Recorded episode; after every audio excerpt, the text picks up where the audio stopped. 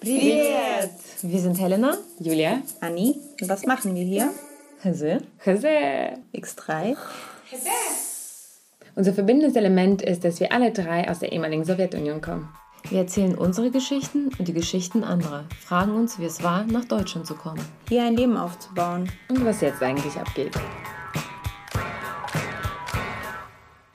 Hallo an alle da draußen. Hier sind wir wieder und zwar mit der dritten und letzten Folge dieser Staffel und ja, unserer äh, nicht ganz leicht verdaulichen Reihe zu Migration und Traumata. Es geht speziell um transgenerationelle Traumata und unsere Gästin heute betrachtet das Ganze aus einer ja ganz besonderen Perspektive, fernab von Opfernarrativen mm, und auf eine sehr poetische und wirklich eindrucksvolle Art und Weise, ähm, dass es wirklich sehr viel Spaß macht, das Kunstwerk zu rezipieren, was du geschaffen hast, Alicia. Und damit ein herzliches Hallo an Alicia Garmisch. Hallo, jetzt bin ich ganz rot geworden. Zum Glück sieht man das nicht. Hi. Hallo, schön, dass ich hier sein kann. Genau, wir sind froh, dass du da bist. Alicia ist ähm, ja Lyrikerin und ähm, auch Redakteurin. Du hast ja auch noch das, also ein Online-Magazin, dazu kommen wir später. Und äh, dann ist sie auch Lehrerin. Also sie vereint viele Sachen, wahrscheinlich auch noch ganz andere, die ich jetzt nicht äh, so aufzähle. Aber bevor wir weitermachen mit unserem Gespräch, haben wir uns gedacht, steigen wir gleich mal mit der Lyrik ein, damit ihr überhaupt wisst, um äh, was es geht. Es geht nämlich um einen, einen kleinen Band. Äh, in der Fachsprache ist es ein, äh, wartet mal, ich muss mal kurz nachschlagen, Chapbook, was rausgekommen ist im äh, Verlaghaus Berlin. Vielleicht können wir ja auch zu dem Format ein bisschen reden später. Helena, du bist ja bestimmt auch bewandert hier als Verlegerin. Und äh, Genau, und dann liest uns Alicia erstmal etwas vor, damit ihr diese, ja, da reinsteigt. Ja, gerne. Ich mag die einfach, sagt eine Oma, Herbstzeitlose. Ihr Haar hat eine ähnliche Funktion, tut als sei Frühling Herbst, tut auf Krokus oder auf, wie heißt das nochmal? Knoblauch aus dem Wald, kann man essen, ist mal eine Herbstzeitlose, da liegst du gleich im Krankenhaus. Liegst du, als könntest du immer schweigen, als würde Zeit durch Katheter tropfen, bis du voll bist. Horch mal, wann kommst du zu Besuch? Ich könnte dir Ploff machen oder Ski, Ski oder Ploff, Ploff oder Ski.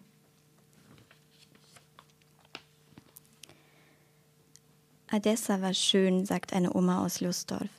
Am Lust am Pflücken, am Deutschsprechen, am sich fremd fühlen.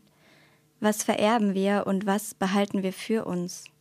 Knoblauch umhüllten Schwarzmeerfisch, Kambala, Schlarafisch, Honig in Straßen, Geruch von frischer Farbe an Fensterläden, Grottensteine, Katakomben, versalzene Kartoffeln, Herbstzeitlose in Schützengräben, gedimmte Lüster, schiefe Sonnenuntergänge, sich schämen, weil man vor Lachen ins Höschen gepieselt hat, Briefe einer Oma aus dem Gulag, Geruch von Millionen Tonnen verbranntem Fleisch. Fünfjährige Zellen suchen sich aus, was sie in Gene einschreiben und was nicht. Bring Brot, hol Schnaps, Soldaten brauchen was zu essen und Wodka, Kanirschne. Im Rausch verteidigt sich das Vaterland besser. Die Frage ist nur, welches? Ja, mit der Frage, mit der du endest, äh, fängt ja bei uns sowieso alles an und hört eigentlich nie auf. Ne? Ich meine, schon allein in diesen ähm, ersten zwei Gedichten kommen ja, kommt ja so viel, so viel vor, was, was uns halt, was uns seit zweieinhalb Jahren und äh, bewegt und wahrscheinlich noch viel länger bewegen wird.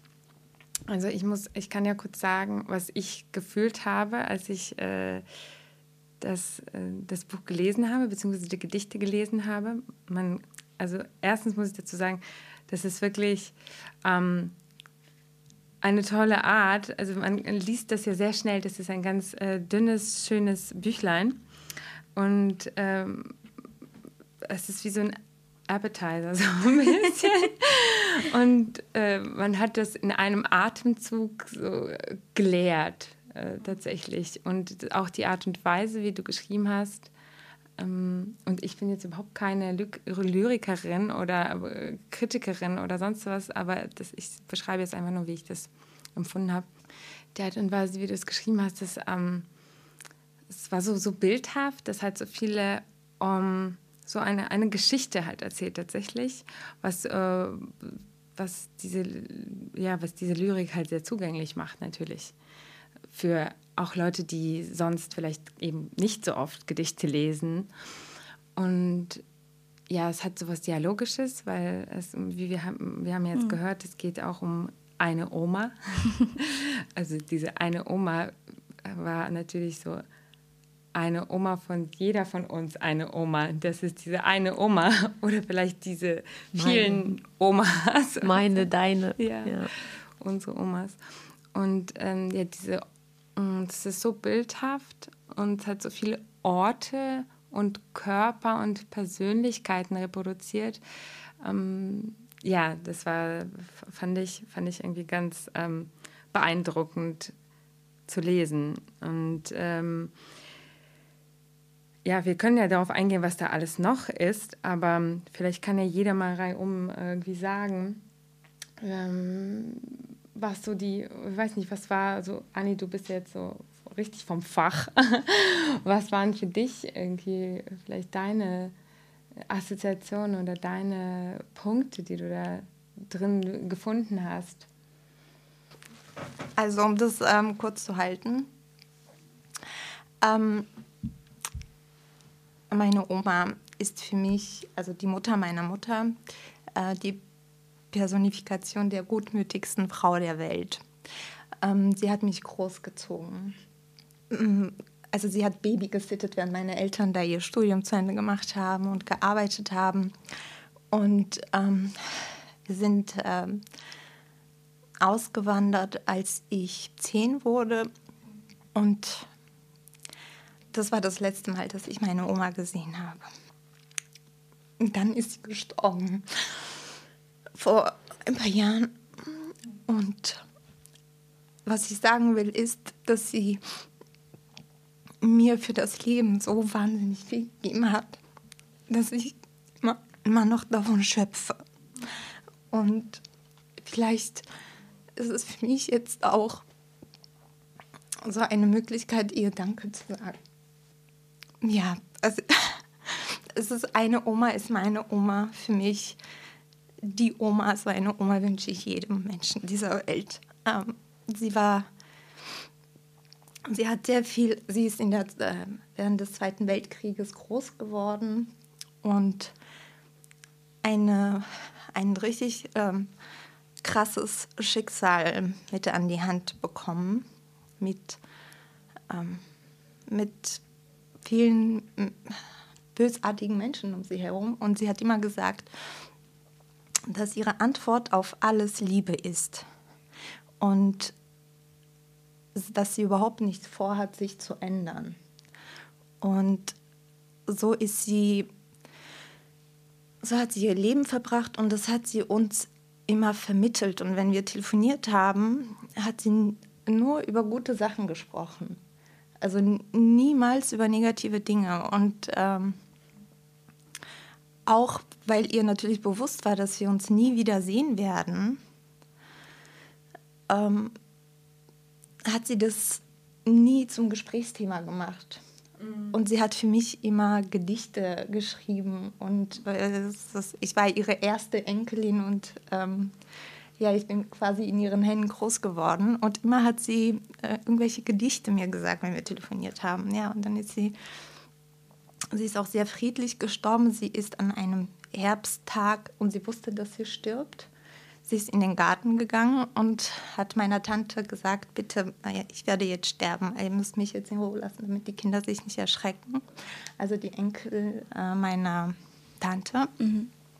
Und dann ist sie an einem Herbsttag, ja, im Sitzen gestorben. Hat sich auf die Bank gesetzt und ist gestorben. Und das, ähm, deshalb äh, musste ich sofort an meine Oma denken, die, ähm, die diese Bezeichnung eine Oma mit ihrem Wesen äh, für mich verkörpert. Aus ihrer Gutmütigkeit. Einfach. Und tut mir leid, dass ich. Alles gut. Danke, dass du es auch geteilt hast. Ja. Ja, wie ihr seht, Lyrik, ähm, Lyrik ist halt so schön, weil, weil sie erzählt, aber weil sie ganz viel Raum lässt und ganz viel großen Raum schafft, mm, indem man halt seine eigenen Geschichten mit reinbinden kann. Das ist ja das, ist ja das Besondere an Lyrik. Genau. Ja, ich fand es gerade äh, einfach nur nochmal zu sagen, wie schön du es vorgelesen hast. Und ich finde es immer wieder erstaunlich, wie schön, oder ich merke es für mich, wie schön es eigentlich äh, ist, wenn man wirklich vorliest, weil man selbst an, ganz anders liest natürlich. Und ähm, du hast jetzt auch so eine emotionale Tonalität gehabt, die hat es, glaube ich, für uns jetzt gerade alles so ergreifend gemacht. Das war sehr schön. Ich finde es auch ähm, total berührend, gerade dass also dass es sowas in dir ausgelöst hat. Also es tut mir leid, dass du so traurig geworden bist. Aber ähm, ich habe das ganz lang so gehabt, dass ich, äh, gerade als der Band rauskam, war ja auch Corona und so, und ich habe diese Reaktionen von ähm, ZuhörerInnen nicht so oft gehabt, also jetzt im Laufe des Jahres schon, aber besonders ähm, überhaupt den Austausch mit auch russlanddeutschen ähm, ZuhörerInnen eher weniger. Also ist einmal eine Frau zu mir gekommen nach einer Lesung. Ähm, aber ich finde es, also total krass, dass äh, ja, ihr da sofort ganz anders drauf reagiert jetzt als ein anderes Publikum. Und mhm. ähm, ja, es verändert total für mich auch nochmal so das Gefühl zu den Gedichten. Was ich sehr schön finde, ist, dass ähm, die russische Sprache anwesend ist, ähm, dass es nicht, äh, ja, dass, dass sie nicht weg, äh, weg äh, wurde. Hast du das mhm. so hinten äh, geschrieben oder ähm, was war da die Überlegung? Ja, also das ist ähm, für mich total essentiell in den Gedichten, weil das ist ja auch ähm, das, was Russlanddeutsch sein ausmacht, so dieses Zweigeteiltsein und auch die Sprache, die so ähm, genau die die was Eigenes wird durch die zwei Sprachen, die zusammenkommen und dann aber auch eben beide Sprachen präsent sind. Und ähm, dadurch, dass ich jetzt natürlich deutschsprachig vor allem aufgewachsen bin, ähm, sind die Gedichte auf Deutsch geschrieben. ähm, aber ich hatte das Glück, dass mein Lektor auch ähm, gut Russisch spricht. Und ähm, der hat, fand es sofort super, dass da ganz viele äh, russische auch ähm, Begriffe drin sind, auch auf Kyrillisch. Ähm, und wir haben dann überlegt, wie kann man das trotzdem lesbar las lassen für die Leute, die nicht Kyrillisch lesen können oder die nicht sprechen können, äh, Russisch sprechen können. Genau. Und dann hatten wir das so als Zwischenlösung beibehalten. Dass es, also es sind weniger Worte geworden als am Anfang im Laufe des Lektorats, ähm, weil es halt ja einfach doch für deutschsprachige LeserInnen so sehr stolpernd dann ist. Aber ich finde es auch gut, dass die Stolpersteine drin sind. ähm, genau, so. Aber, ja. Ich, ich finde es gut, dass ihr das ähm, drin gelassen habt. Mhm. Ähm, es könnte, also ich fände es, glaube ich, auch nicht schlimm, wenn es mehr wären, aber ähm, ich verstehe schon, für einen deutschsprachigen, komplett deutschsprachigen Leser ist es mhm. unangenehm vielleicht weil, weil er so ausgelassen wird. Ähm, aber dadurch äh, bekommen die Gedichte so einen sehr kantigen Charakter. Und ähm, alles, was kantig ist, gefällt mir sehr gut. Und das ist hier ähm, echt schön umgesetzt. Danke. ja, vielleicht auch, weil du äh, greif mir dieses Thema mit dem Publikum auf. Du hattest ja doch trotz Corona einige Möglichkeiten, äh, ja, vor, vor dem Publikum zu sitzen, nicht nur vor uns dreien hier. Und ähm, du hast ja gesagt, es gibt so verschiedene Reaktionen, je nachdem, was für ein Publikum das ist. Meinst du damit auch, dass Menschen, die ein, äh, wir nennen das ja so Post-Ost-Hintergrund oder Post-Ost-Geschichte haben, dass sie das also ganz anders lesen? Oder gibt es zum Beispiel, es gibt ja auch andere MigrantInnen, ja. Ähm, gibt es da ähm, ja, ähnliche Reaktionen oder ja, ja vergleichbar? Ähm, ja, also genau, ich hatte also tatsächlich ist es ja eher selten, dass wirklich Leute aus dem Publikum nach einer Lesung zu einem kommen und sagen, ja, das und das. Aber ähm, genau, einmal ist eine, äh, ich habe leider schon wieder vergessen, was sie als Beruf gemacht hat, aber eine Frau, die so im Alter meiner Mutter war, ähm, zu mir gekommen, die sich auch ganz viel mit Osteuropa ähm, auseinandersetzt und selber auch einen russlanddeutschen Hintergrund hatte.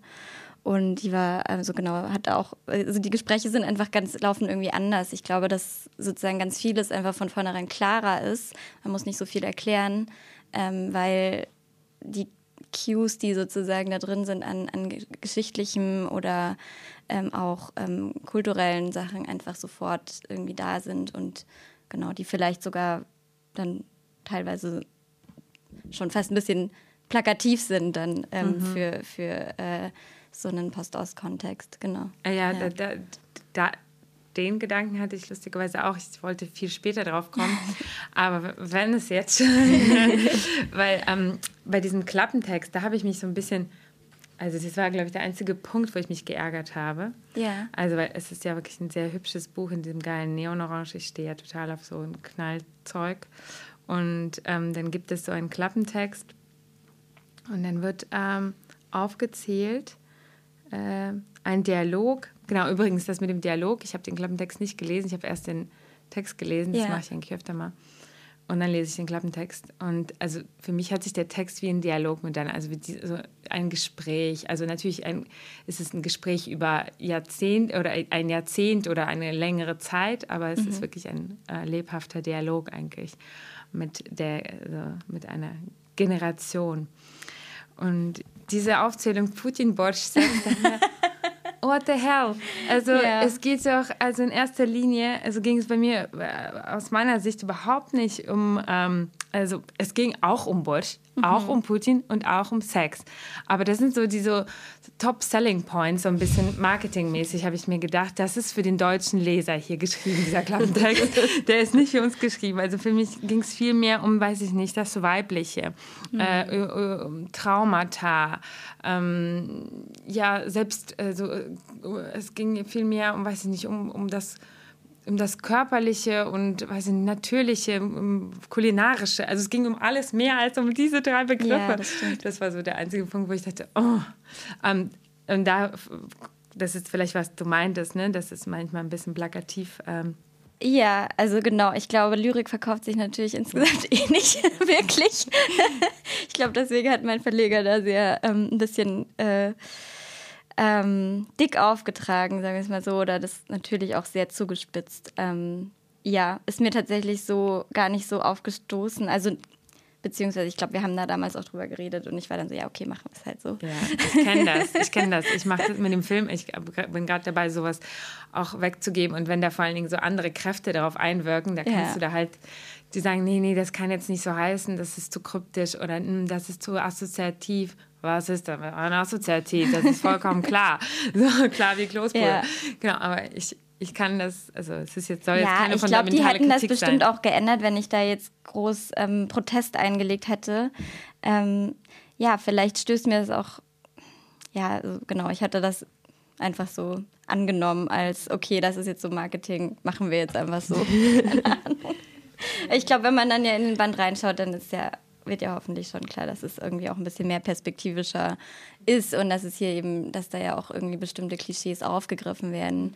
Ähm, das ist ja auch immer so ein bisschen ein Spiel, vor allem wenn es um Kultur und kulturelle Hintergründe geht. Ähm, ja, genau. Aber das würde mich tatsächlich interessieren, wie ihr das sozusagen, ihr habt ja nochmal einen ganz anderen, ich bin ja hier in Deutschland auch aufgewachsen, meine Mutter ist ja ähm, Russlanddeutsche, also die kommt aus, äh, aus Russland hierher. Die hat quasi eure ähm, Geschichte so äh, erlebt. Aber ich selber bin ja hier aufgewachsen. Deswegen vielleicht ist da sozusagen auch meine Perspektive nochmal ganz, kann ich das so einfach so ein bisschen lockerer so sagen, ja, ist halt ein Klischee, aber es betrifft mich jetzt nicht so dolle, das weiß ich nicht. Also klar, es kränkt mich, wenn jemand irgendwie ein, ähm, ja, antislawistische Sachen sagt oder so, oder aber manchmal vielleicht ist mein Radar da nicht so fein. ich wie weiß nicht, wie ihr das. Du, als du hierher gekommen bist? Oder Nein, ich bin ja hier geboren, geboren. genau. Ah, ich bin in Deutschland geboren, geboren. Okay. ja. Weil aufgewachsen sind wir, würde ich sagen, auch hier, oder? Genau. Ja, ja also Anni. okay, ich bin. Äh, nee, genau, ihr seid hier aufgewachsen, ja. aber ihr habt ja auch diese Bewegung gemacht. Ja, ne? ja, ihr seid in, in Russland geboren klar, oder in anderen 13, Ländern. Ja, also. Genau, und dann hierher gekommen. Und bei mir war es so, ich bin ja schon hier aufgewachsen. Sozusagen. Oder ihr seid auch hier aufgewachsen, aber ich bin hier auch geboren und habe nie sozusagen in dem Land auch gelebt. Aber ich weiß ja nicht genau, wie alt ihr dann wart und so. Das ist bestimmt vielleicht auch nochmal. Also ich war 13, mhm. wie Julia gesagt hat. Helena war 12 mhm. und Julia ja. selbst 10. Ja. ja. Also ja. schon in einem sehr bewussten Alter auch äh, ja. diese äh, Migration erlebt. Was mich interessiert ähm, an dem, was du da verarbeitest, wann hast du dieses Bewusstsein erlangt, dass es so etwas wie ein Trauma gibt mhm. ähm, in deiner Familie, dass du mit dem du dich auseinandersetzen willst? Und wann hat es diese Form angenommen?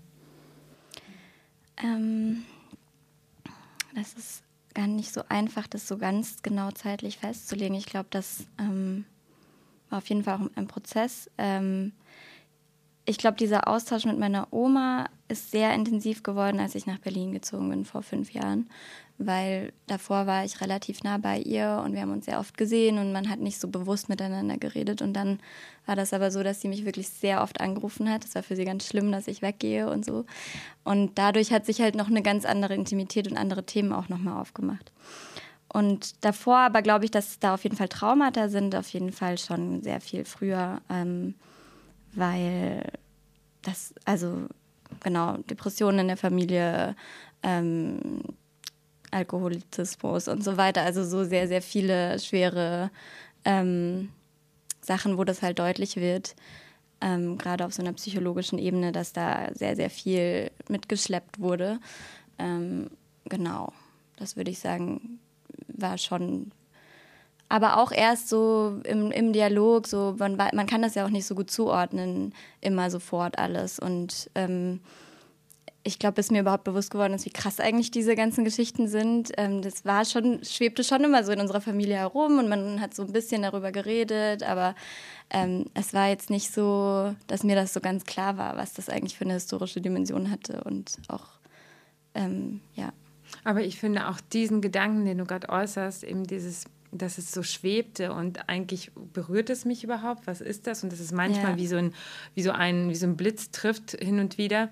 Also das bringen auch deine Gedichte total rüber. Ich habe mir auch aufgeschrieben, dass es so viele harte Themen sind, so Depression, Tod, Alkoholismus, also Krieg, Trauma, Politik, auch Sex scheint ja auch eine so belastete Rolle zu spielen da drin. Mhm. Und äh, dass, dass es geschafft wird, dass diese Texte eben genau dieses Gefühl transportieren. Es, es ist jetzt nicht so, dass man eine Triggerwarnung aussprechen muss, wenn man diese Texte liest. Es ist natürlich, wie zum Beispiel bei Anni oder auch bei uns allen, hat das wird das was auslösen, ne? je mhm. nachdem, mehr oder weniger schwerwiegend, je nachdem, was es dann trifft. Ne? Aber nichtsdestotrotz schaffen die Texte das Ganze halt eben genau so zu transportieren, wie so eine Chimäre, so etwas so sehr Vages, aber doch eigentlich so so mitten in die Fresse. so, keine Ahnung.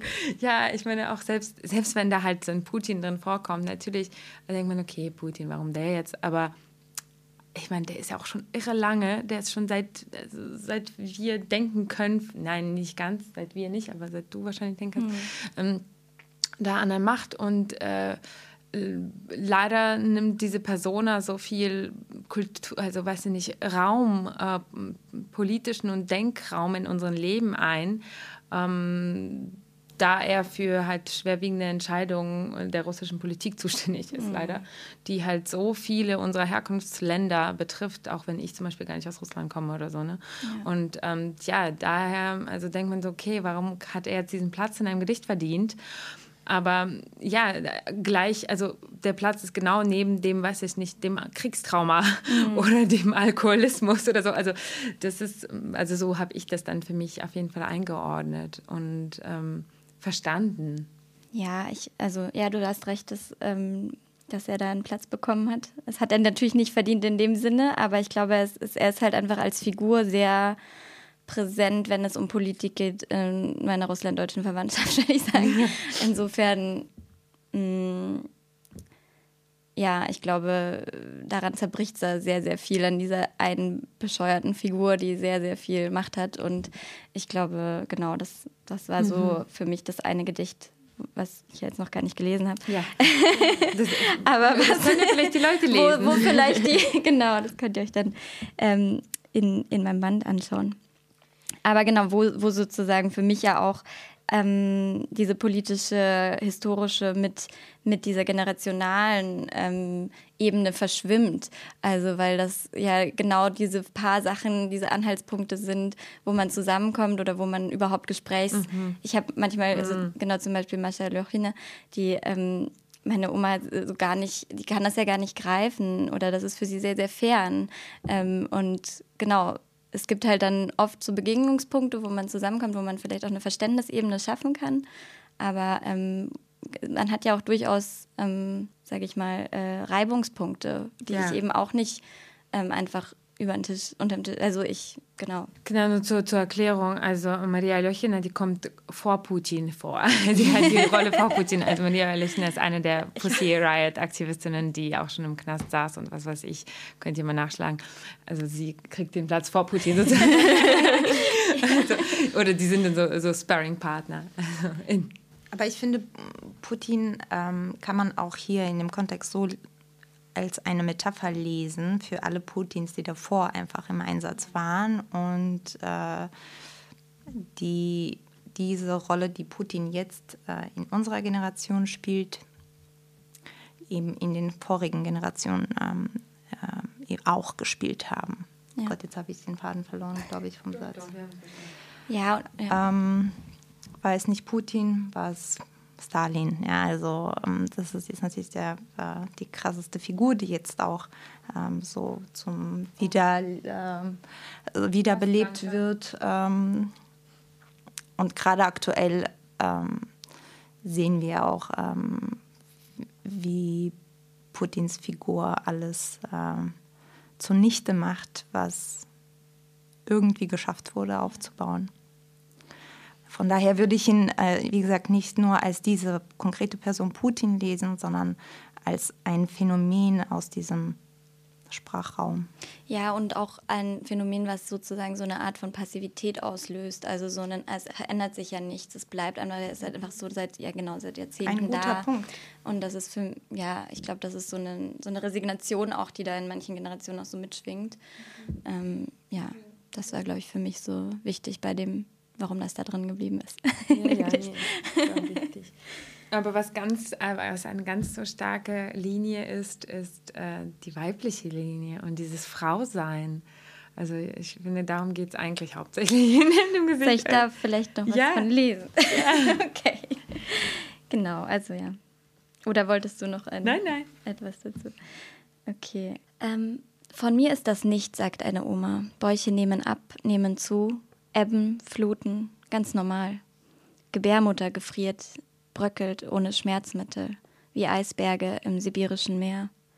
Mein Bauch verlässt nie den Mund, einziehen, seine Kunst. Tierchen über die Blase gebeugt, bis es vor Platzangst scheut. Lag an einer Oma am Strand des Schwarzen Meers. Bauch wärmte Bauch, sang Bayou-Bay. Als mir zum ersten Mal Warzen wuchsen, hatte ich ein Wort gehört, das suppte. Familienkrankheit, sagte eine Oma bei Nacht, verknotete Warzengenerationen, befahl ihnen zu gehen, sang ein Liedchen, band ein Schnürchen, grub es ein, Warze um Warze ging. Erstmal soweit. Wie lange hast du, also meine Frage hast du nicht beantwortet. Wann, ähm, wann hat deine Bewältigung diese literarische Form bekommen?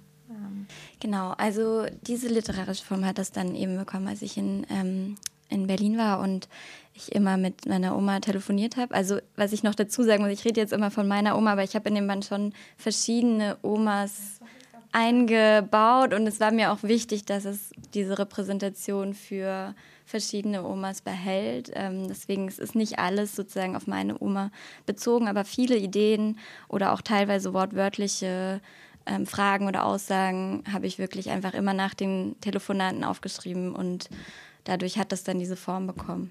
Ja, genau. Und das war so vor fünf Jahren. also auch relativ spät. Also ich finde schon, ähm, das ist schon auch manchmal klar, es war immer so klar, so da ist diese, wir sprechen Russisch zu Hause. Ist, also ich hab, bin ja nicht ähm, richtig russischsprachig aufgewachsen, aber meine Mutter, meine Tante, meine Oma immer alle nur Russisch gesprochen. Und Frauen. Alle ja, Frauen. alle Frauen. Ja, mein Opa war auch da, aber der war jetzt nicht so der kommunikativste. Ja, das hat sich, hat mir, hat, liest man raus. Überraschung. Ja, ähm, genau. Vor, vor fünf Jahren, wann war das? Wie alt warst du da? Ähm, so 26, 27. Ja.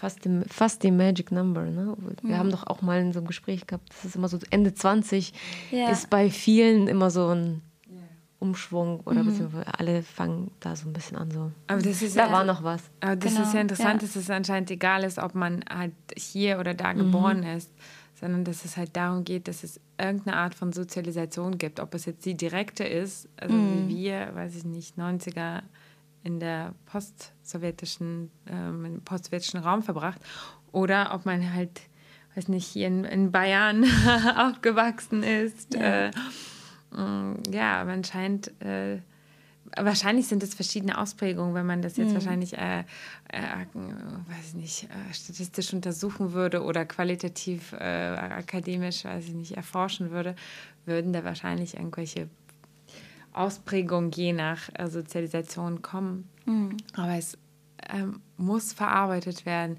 obwohl du nicht migriert bist, aber deine Familie ja. musst du das, also wir verarbeiten es ja selbst aber ähm, du verarbeitest es eigentlich für jemand anderen.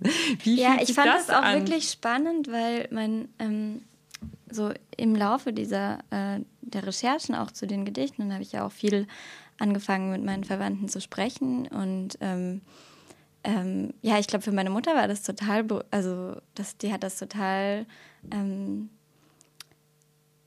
ja berührt oder sie, sie hat irgendwie plötzlich selber angefangen, das so in den Kontext zu setzen, ihre eigene Geschichte überhaupt so ernst zu nehmen und da mhm. ähm, auch äh, genau so mir viele Sachen an, zu erzählen, die total krass waren. Also es war vorher eher so ein, ah, ich verdränge das so ein bisschen und ähm, also nicht nur negative Sachen, auch, auch schöne, äh, die irgendwie ja eh präsent waren, aber ich meine, genau gerade so vielleicht auch nicht so gute Erfahrungen oder überhaupt so diese ganzen ähm, Erlebnisse von man, man äh, ähm, wird als äh, doch irgendwie als migrantische Person wahrgenommen hier, ähm, wenn man nach Deutschland dann kommt Othering und solche Sachen. Mhm. Genau, ja, dass das so überhaupt dann erst so auch bewusst geworden ist oder auch überhaupt ähm, im Gesprächsthema wurde. Mhm. Ja.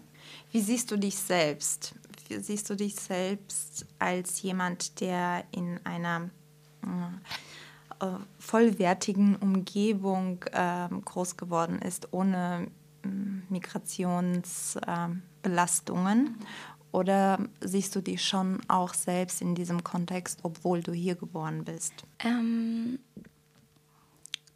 hm. Oh, beides. Also ich, ich glaube, ich hatte das Privileg, mm, mich, also so mit einer Muttersprache in einem Land aufzuwachsen, was auch die Mehrheitsgesellschaft spricht, so. Ähm, ähm, aber natürlich bin ich sehr stark von meiner Familie geprägt und meine Mutter hat das direkt erlebt und das direkt an mich weitergegeben, so viele Dinge. Ähm, ja, ich glaube, das ist, man ist ja als Mensch ein ganzes Paket und hat verschiedene Aspekte und das ist natürlich ein Teil, großer Teil von mir. Ähm, aber ich, ich glaube, wenn mich jetzt jemand fragen würde, würde ich schon sagen, ich bin jetzt Deutsch. Ich würde nicht sagen, ich bin Russlanddeutsche sofort. Also das ist irgendwie, fühlt sich ah, ja. ein bisschen komisch an. Obwohl ich, ja, obwohl ich auch, genau, meine ganze Verwandtschaft Russlanddeutsch ist und die auch bei uns da alle wohnen und so. Aber ja, oder da, wo meine Familie herkommt. Ja.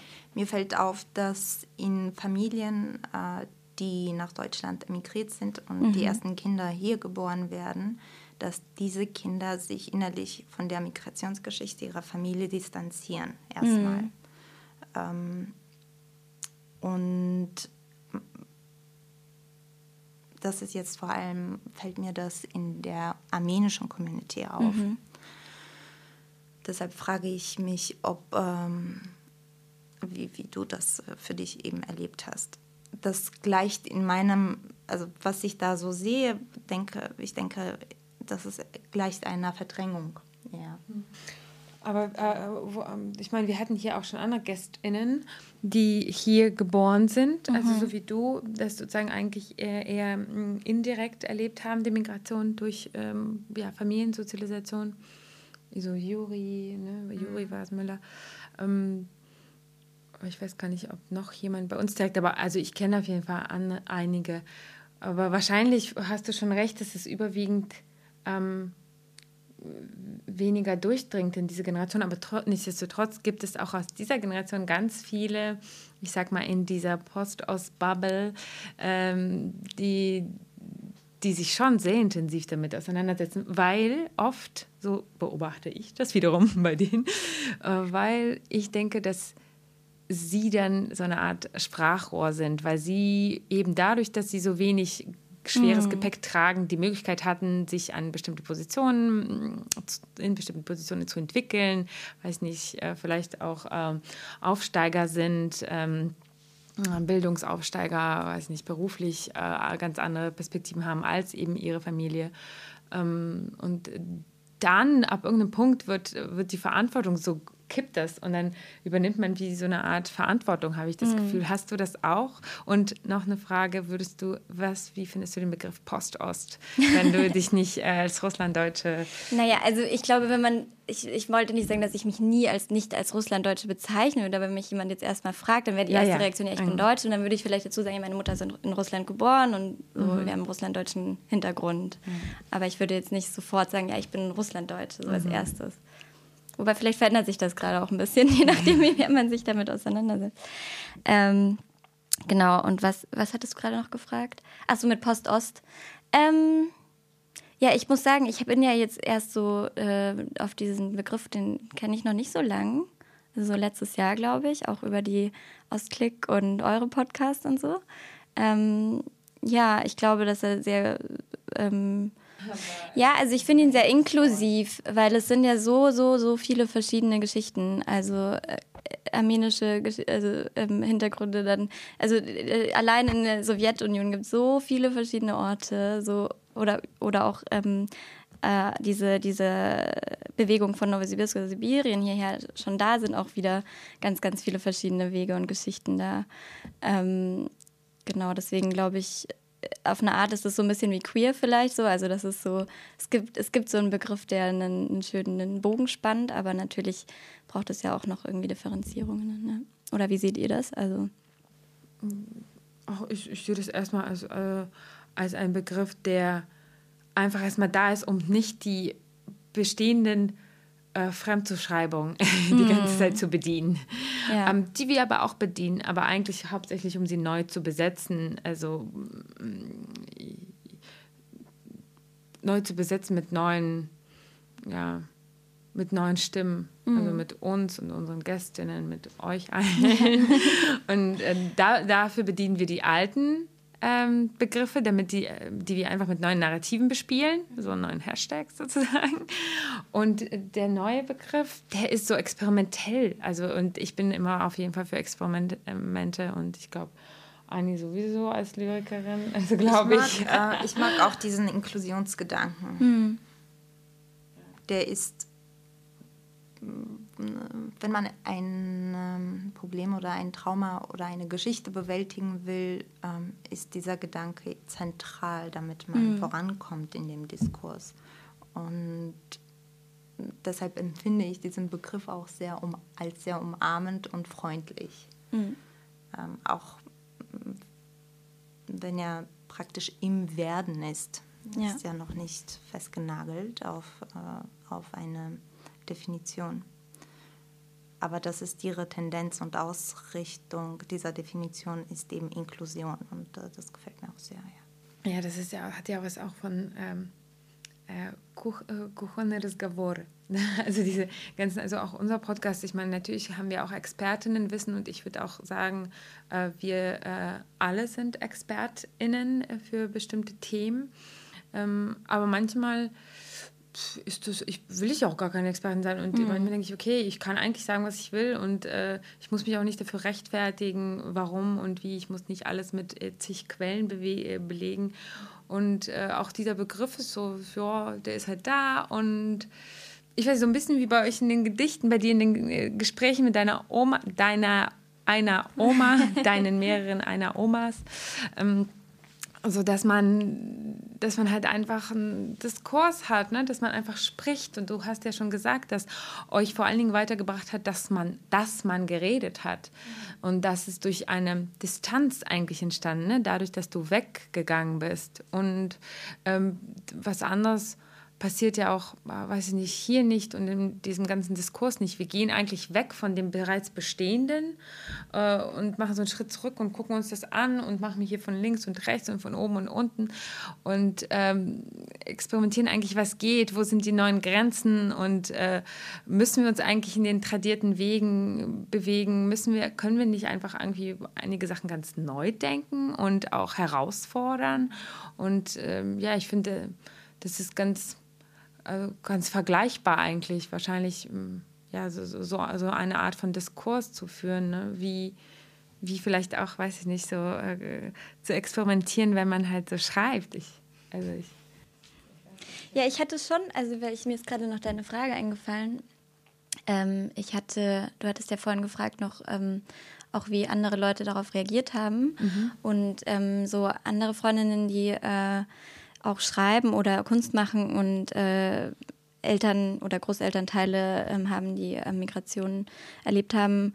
Ähm, also ich weiß noch, dass äh, eine Künstlerin ähm, von so einem Künstlerinnenkollektiv, wo ich mal eine Zeit lang mit dabei war, ähm, zu mir auch erstmal meinte, ja voll, also sie, da resoniert total viel, das war, da waren die Gedichte noch ganz am Anfang.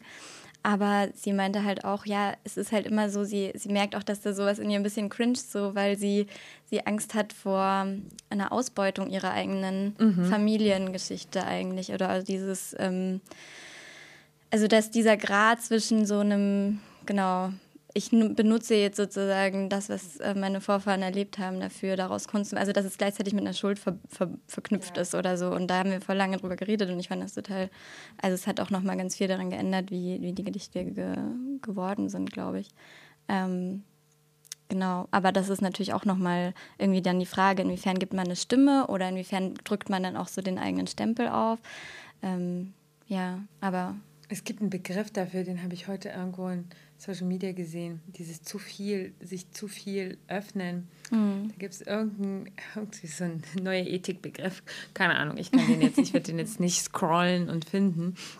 Aber da habe ich kurz gestockt und habe auch kurz bei mir gedacht, hm, na machst du das wohl?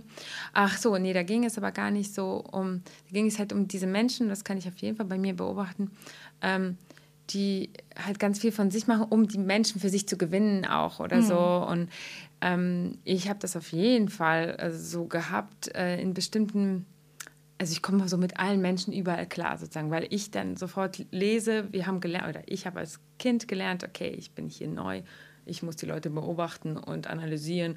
Terminator, so ist der programmiert. Okay, ich richte mich so darauf ein, das ist der Mensch, der will bestimmt das und das und das hören. Ich erzähle ihm diese Story. Mhm. Und ich erzähle ihm diese Story und schmücke sie natürlich mit so privaten Dingern aus. Und dann macht es einen gleich super sympathisch und bricht alle Dämme und so weiter. Aber eigentlich gibt man ja ganz viel Preis und äh, so viel Energie, die man da reinsteckt und so weiter. Das habe ich, musste ich erst wirklich in den letzten Jahren lernen, da auch so auf sich selbst zu achten, auf den mhm. eigenen so Haushalt und vielleicht auch auf die eigenen Geschichten auch ein bisschen zu gucken, äh, was ist auch also angebracht, also nicht in dem Sinne von diesem angebracht, äh, so, so äh, ich rede nicht von Knigge, mhm. also Scheiß auf Knigge, sondern ähm, ja, für seine, seine eigene mentalen, also für seinen mentalen Schatz so irgendwie. So, mhm. ne? Das muss ich auch hart lernen. Aber genau dieser Punkt, ich habe ganz lange gedacht, so, ja, so diese Journalisten und so, das sind ja alles die gleichen Geschichten und so weiter. Aber ich habe ganz lange gedacht, so, nee, aber ich kann meine eigene Story nicht für sowas. Also hm. Äh, ich, wenn, wenn ich was schreibe, dann wird es was ganz Abstraktes, dann wird es so, hm, nur, nur so ganz schlau, wird es so, so herausholen, aber ich werde jetzt nicht so privat. Ich habe wirklich jahrzehntelang habe ich mich damit beschäftigt, wie ich denn irgendwann mal so ein Buch schreibe oder so und wie das möglichst indirekt sein wird, weil es ist ja wirklich ein bisschen shamey, also cringy, hm. die eigene Geschichte warum auch immer, tra tragen wir das alle. Ich meine, was jetzt passiert, ja genau das Gegenteil. Ne? Also, ja. Und was passierte, ist genau das Gegenteil. Ich habe meinen ersten Film, ich habe den nicht geschrieben, sondern einen Film gemacht. Und der war halt so Maximum Insight. ja, aber das ist doch auch voll spannend und auch genau. voll der Trend. Oder Trend, ja. aber Trend im positiven Sinne, dass es ja irgendwie dieses Privates politisch und auch ähm, ja. das ist eben das, was gerade dran ist, auch ähm, in vielen ähm, ja, Aspekten. Also ich meine, wie soll man sonst über Feminismus reden, mhm. ohne über Körper zu sprechen mhm. und da intimste Sachen? So, ich weiß nicht, es ist irgendwie genau. Und natürlich hat man immer noch die Kunst als Verfremdungseffekt und man kann da gucken, wie man, ähm, wie welches Grad an, mhm. ähm, an Persönlichem man auch oder es ist ja auch einfach auch so, dass man nicht nur über sich selbst schreibt, sondern auch über das Umfeld, was man wahrnimmt, was man hört für Geschichten. Und das sind ja auch ich finde, das verliert dann nichts an Persönlichem, wenn man Dinge, also ich glaube, was ist Schreiben sonst, außer sozusagen die Welt um sich herum auch mit hineinzubringen. So, deswegen, ja. Aber also ich würde auch sagen, dass Schreiben vor allem mit Selbstausbeutung zu tun hat. Mhm. Es müssen nicht unbedingt deine Erfahrungen sein, die du da thematisierst, aber du schaust der ganz tief in dich hinein. Du äh, schreibst nicht nur über die Außenwelt, sondern kontextualisierst das ja mit deinem Inneren.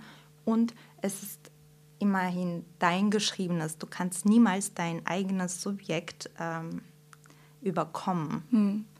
Es bleibt deine Perspektive und es wird natürlich gibt es unterschiedliche Interpreta Interpretationsmöglichkeiten und Ebenen, aber deine Person, die etwas geschrieben hat, kann nicht weggedacht werden. Vor allem nicht bei Lyrik. Äh, mhm. Vielleicht kann man diese Frage in, äh, in einem anderen Genre anders stellen. Ja.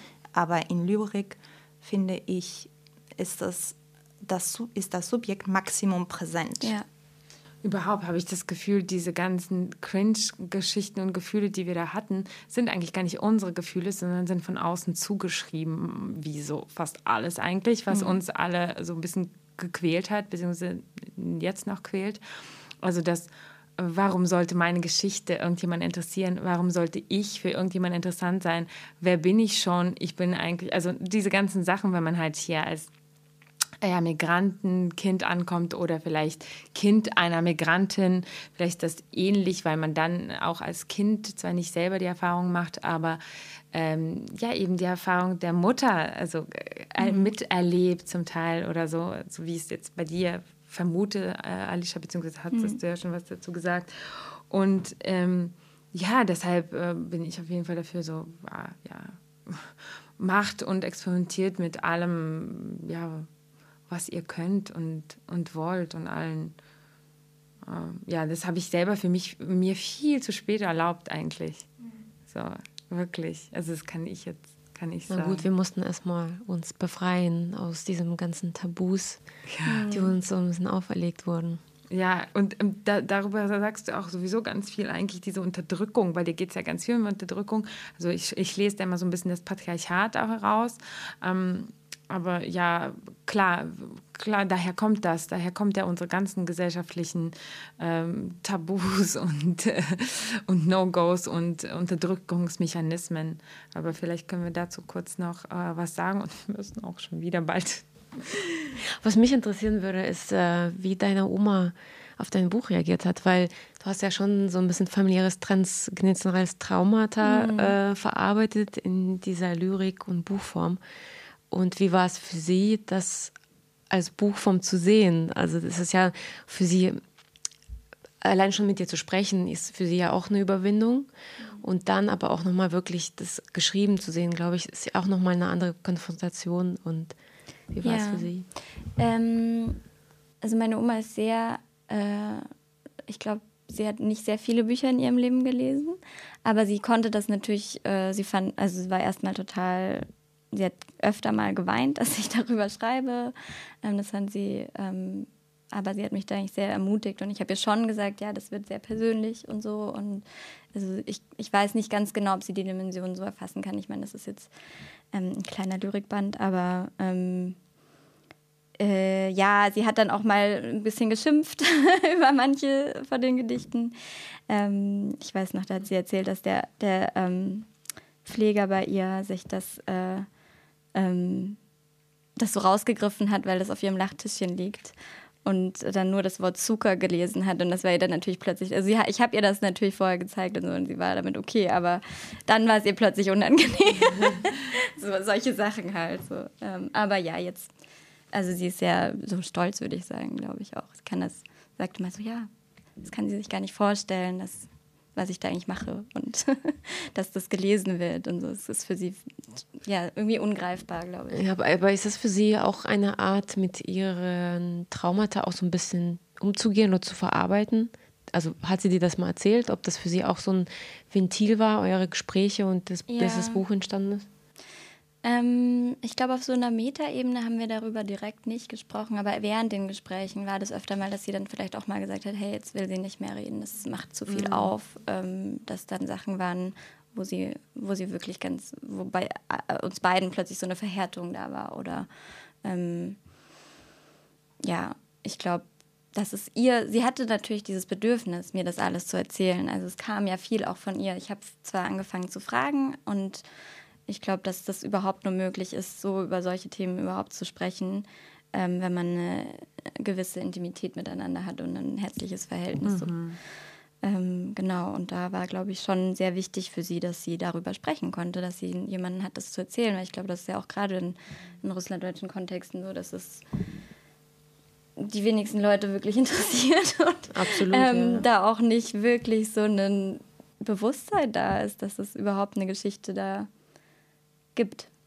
Ähm, so, die wenigsten Leute können sich was unter Russlanddeutschen vorstellen.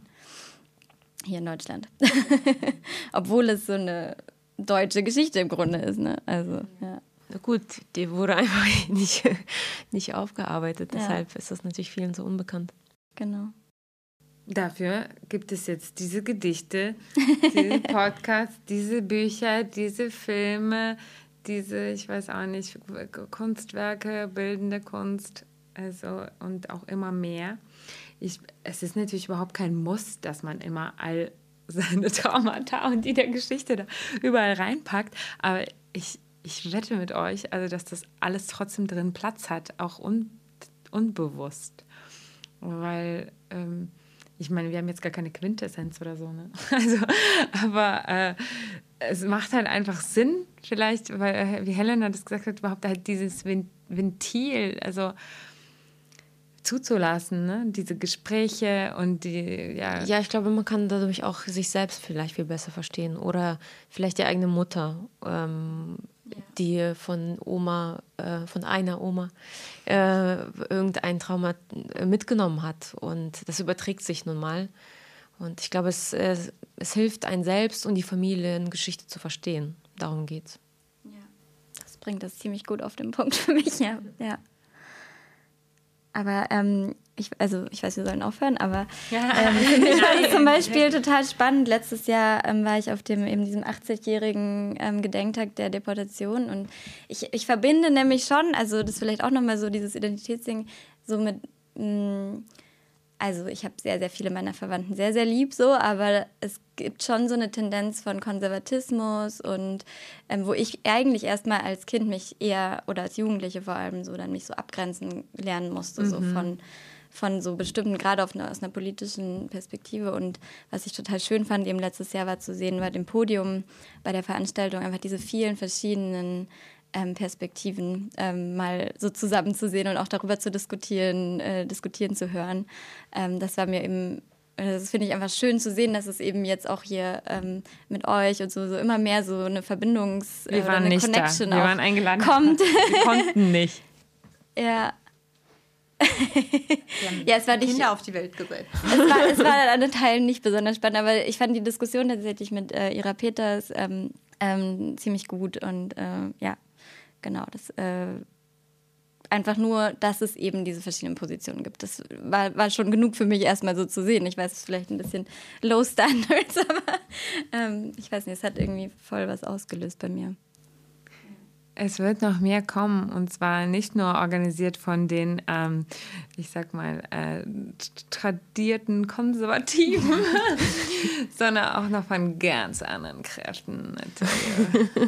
There's something going on in the witch's kitchen. Das klingt nach einem Versprechen.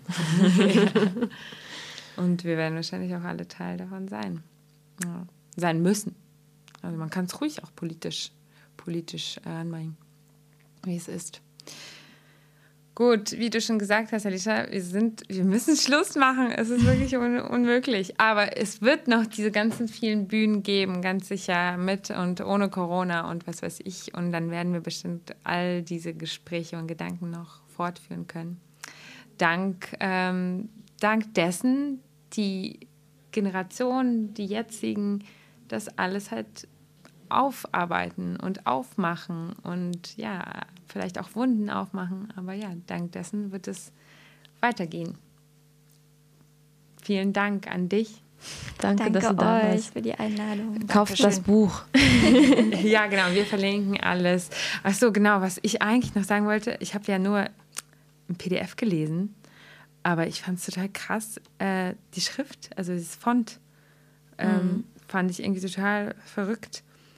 Also fand ich gut. Also wenn, ja, die hat Andrea Schmidt, die, die, also die das sozusagen designt hat, ausgesucht. Ich fand die auch richtig schön. Ja, weil sie, die, die, die verschwimmt so ineinander mhm. auch und auch mit diesem, ja, ich musste da mehrfach, musste ich diese Buchstaben, das war so ganz, war ich ganz fasziniert, obwohl ich das nur auf dem Handy-Display gelesen habe. Ja, aber ich finde es gut, dass es eben auf Kyrillisch und auf, ähm, äh, mit den lateinischen Buchstaben funktioniert. Ja, irgendwie. mega. Ja. Das ist ja äh, höchst selten der Fall eigentlich. ja.